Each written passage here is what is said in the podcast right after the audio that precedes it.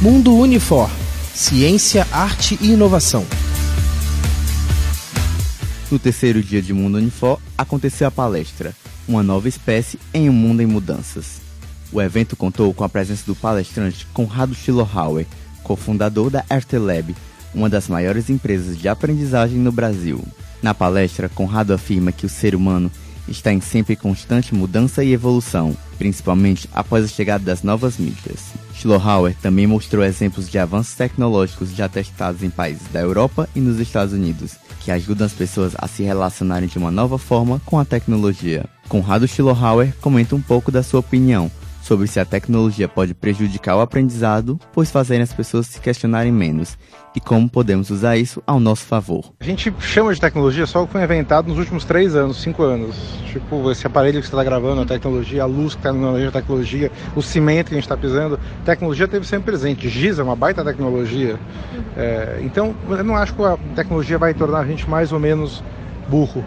É, o que acontece é que a gente tem o que a gente chama de overload cognitivo, é muita informação, então saber o que buscar e saber como é, digerir e sintetizar essa informação vai ser um desafio.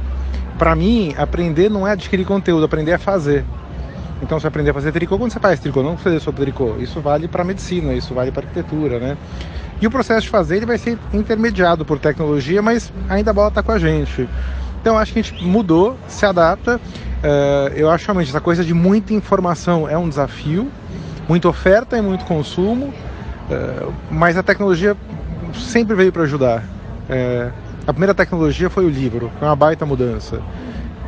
Tem uma história interessante nesse século, quando começou a fita cassete, falaram assim, principalmente professor, fita, a aula está gravada, depois rádio, depois televisão, depois videocassete, sempre achando que o mundo ia acabar. Até recentemente, esses cursos de Harvard pela internet, isso não está dando certo.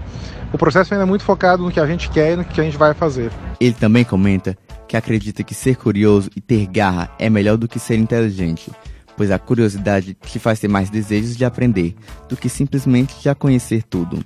Além de finalizar a palestra com a seguinte frase motivacional: Aprendam o tempo todo no decorrer da vida e façam isso com prazer, cuidado e disposição.